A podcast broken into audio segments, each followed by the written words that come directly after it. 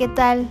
sean bienvenidos amigos, gracias por acompañarme en mi primer episodio de Entendiendo a la Organización, en donde yo, Ixel Valencia, les proporcionaré el conocimiento y el desarrollo de las habilidades para poder administrar los principales áreas funcionales de la empresa u organización y los aspectos más directamente relacionados con el desarrollo de ella.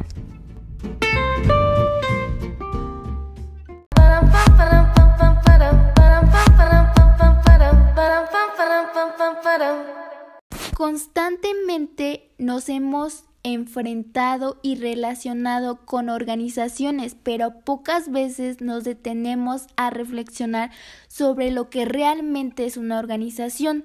Una organización puede definirse bajo tres características básicas. Primero, nos enfocamos en dos de ellas. Una organización es un conjunto de personas que tiene un fin en común. Hasta aquí entendemos que si no existen personas, no existe una organización. Imaginémonos por un momento a cinco individuos haciendo fila para tomar el bus. ¿Pueden estos cinco individuos ser considerados una organización? Pues la respuesta es no. Los individuos son el conjunto de personas y tomar el bus es un fin en común lo que nos deja en un dilema. Por esta razón es importante que la tercera característica es cooperar, deben trabajar en equipo. Con esta característica se hace más evidente que estos cinco individuos esperando el bus no puedan ser una organización, porque seguramente todos se dirigen al mismo lugar y a ninguno de ellos le ha de interesar si los demás llegan a su destino es una organización, debe existir interés sobre lo que hacen mis compañeros, dado que en alguna medida su trabajo puede afectar a mi trabajo.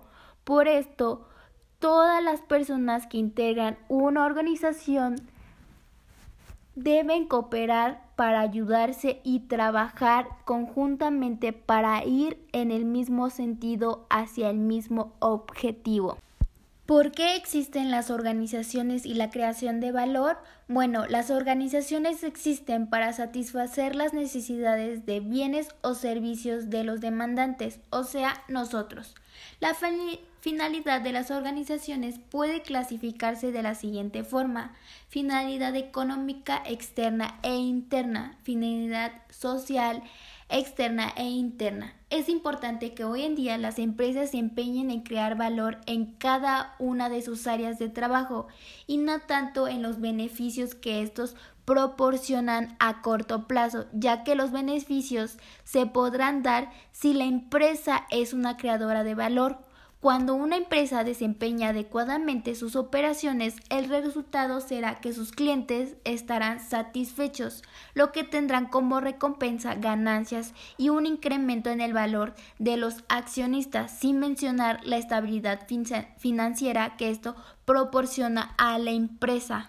¿Qué es una organización inteligente? Cuando de manera continua y sistemática se embarca en un proceso para obtener el máximo provecho de sus experiencias aprendiendo de ellas. Algunos ejemplos de empresas inteligentes son Tesla con autos innovadores, Amazon con Comer, BMW con innovación automotriz y algunas tiendas que se adaptan a ventas en línea como muchos de nosotros hemos visto las ventas en línea que ha sido el boom hoy en día y que algunos hemos participado en emprender mediante nuestras redes sociales. Pero ¿cómo podemos convertir nuestra organización en una inteligente? En este escenario se plantean cinco disciplinas primordiales. La primera es dominio personal que es la capacidad de un dominio propio. La gente que tiene esta habilidad tiene un alto nivel de alcanzar sus resultados efectivamente y sin ningún problema. El segundo es modelos mentales, paradigmas que contienen imágenes, supuestos e historia que intentan explicar cómo funciona el mundo real, porque siendo realistas el mundo es un poco complicado. El tercero es el pensamiento sistemático. busca que cuando nosotros enfrentemos un problema, en lugar de preguntarnos qué hemos aprendido para solucionarlo, debamos preguntarnos primero cuántas formas distintas existen de mirar ese problema para poderlo resolver y pensarlo adecuadamente. A partir de ahí se consigue crear una visión compartida todas esas personas que tienen una imagen similar pero les interesa que sea equitativo y de nadie en particular. La última disciplina es aprendizaje en equipo, ya que debemos relacionar los nuevos conocimientos con los que ya tenemos con nuestros integrantes de equipo. Para eso se debe compartir tanto experiencia como conocimiento. Innovación y cambio. En los términos de innovación y cambio se han convertido en palabras de moda en los últimos años, apuntando que la necesidad de responder a la competencia es siendo más innovadores. La función se lleva a cabo es específica, el sentido de nuevas propuestas, inventos, su implementación también se caracteriza por requerir hacer cosas, requerir un cambio o modificación, ser introducido al mercado, requerir que sea sostenible en el tiempo. La innovación se refiere a modificar los elementos ya existentes con el fin de mejorarlas y cambio se basa en la visión de la organización para que haya un mejor desempeño administrativo dentro de la empresa u organización. Otro tema en abordar serían las organizaciones como agentes de cambio. Hoy en día las organizaciones modernas constantemente se hablan de la palabra cambio como una herramienta indispensable para su permanencia, de tal forma de que éste se origina en todas las áreas demasiado rápido, para decirlo, representando altos costos por la que las empresas u organizaciones de todo tipo deben estar alertas ante cualquier cambio en su entorno y de su competencia. Es hacer que los cambios trasciendan, es tener la capacidad de hacer más y encontrar una nueva perspectiva en la organización. Algunas de sus actividades o actitudes básicas son crear lo nuevo, tener voluntad de influir, también fomentar y valorar equipos de personas, difundir y promover el sentido de cambio, delegar en otras responsabilidades, premiar las conductas asociadas al cambio y alcanzar altos grados crecientes de documentación. Los principales principios básicos que sustentan las estrategias de cambio planeando en la organización son estrategias que se requieren para que haya un mejor desempeño administrativo, social, técnico y de evaluación de mejores. Se caracteriza por claridad de objetivos, organización, autoanálisis, adaptación, formación de grupos, capacitación constante y de igual manera las cuatro A's. Se adapta, aguanta, abandona y amansa. Algunos de sus principios es crear condiciones de crecimiento y capacitar para ello, establecer relación cuyo núcleo ayude a la organización, proporcionar crecimiento en la organización, componentes de aprendizaje mutuo entre la gente y la organización. Lo importante es el proceso de cambio, cambiar para poder cambiarlo crear confianza entre la gente y el sistema receptor. Los elementos de la cultura organizacional, teniendo presente que la cultura organizacional es muy utilizada y muy valorada hoy en día por las empresas, tiene como objetivo principal plantear diferentes elementos para al fin lograr una excelente cultura organizacional. Sus elementos principales se encuentran en autonomía individual, la cual es el grado de responsabilidad e independencia, la estructura de normas que marcan el funcionamiento de la organización, el apoyo y la relación que hay entre los trabajadores y sus altos mandos, la identidad de sentido de pertenencia en una empresa, Reconocimiento se refiere a la recompensa que da una organización por ofrecer sus componentes o su trabajo. Tolerancia al conflicto, manera en que hacen frente a los problemas que surgen. La tolerancia, el riesgo al grado en que se fomenta la innovación. Pero es importante que debe orientar la forma en la que cada empresa u organización debe conducirse. De ahí que la importancia en relacionar esto radica en una adecuada identificación de valores, creencias, hábitos, normas y costumbres entre los empleados y la cultura organizacional.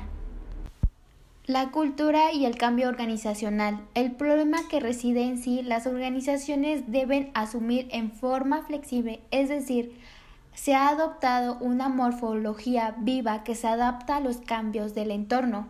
Nos encontramos con que los valores culturales compartidos con los miembros de la organización se caracterizan por la estabilidad de riesgo en las mentes de los individuos que trabajan.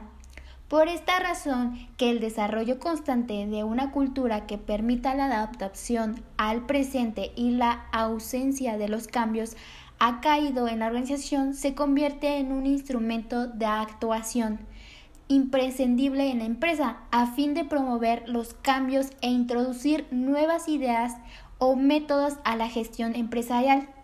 Tiene como función garantizar la supervivencia y facilitar la adaptación de los sujetos en el entorno, incluyendo lenguas, procesos, modos de vida, costumbres, tradiciones, hábitos, valores, patrones, herramientas, conocimiento, pero de igual manera se caracteriza en ser transmitida porque se pasa de generación en generación, es compartida debido a que se comunica y practica con otras personas, además de que nuevos lazos de amistad entre quienes comparten la misma cultura con la que ya tienen. Es importante que ya la cultura se adapte inconscientemente en, donde se vive y generalmente se debe acabar para fomentar parte de ella y ser aceptado como una de las iguales. El cambio que se lleva dentro de las organizaciones o empresas debe ser el siguiente, cambio al personal, asociación del diseño al cambio, apoyo político, implementación, afinación y monitoreo, etc clima organizacional e instrumentos para su medición. Surge de que el hombre vive en ambiente complejo y dinámico, ya que las organizaciones están compuestas de personas, grupos y condiciones que generan comportamientos diversos que afectan ese ambiente. Algunos de los instrumentos para su medición tenemos el cuestionario de Litigen y Stringer, que está basado en la teoría de motivación de McLehan que identifica las percepciones de los individuos. También el cuestionario de Rensis Linker, perfil organizacional que permite visualizar en términos de causa y efecto la naturaleza de los climas, modelo de medición de John Sundarky, desde el clima organizacional, ayuda a identificar las necesidades de afiliación poder y logró el modelo de Octavio García que permite realizar un diagnóstico centrado en lo que se siente la persona o lo que piensa la persona de la organización. Modelo de Fernando Toro. Esta encuesta está diseñada para la medición de factores psicológicos y psicosociales, midiendo siete factores. Modelo de Hernández Álvarez Lodoño hacia un clima organizacional plenamente gratificante. Realiza una encuesta de 24 factores del clima organizacional del 1 al 10, representando la calificación más baja y la más alta modelo de medición del profesor Carlos Méndez, instrumento para medir el clima de las organizaciones colombianas. Esta evaluación está conformada por 45 preguntas acompañado de un software para la tabulación y manejo estadístico de los datos instrumento para el diagnóstico del clima organizacional, Mónica García Solarte y Álvaro Zapata Domínguez. Este permite identificar las causas principales del por qué los resultados para poder establecer soluciones y consta de 27 dimensiones. Como hemos visto, cada uno tiene un fin y un objetivo dependiendo de lo que una de lo que la organización quiere evaluar eligiendo uno de estos mm, antes mencionado.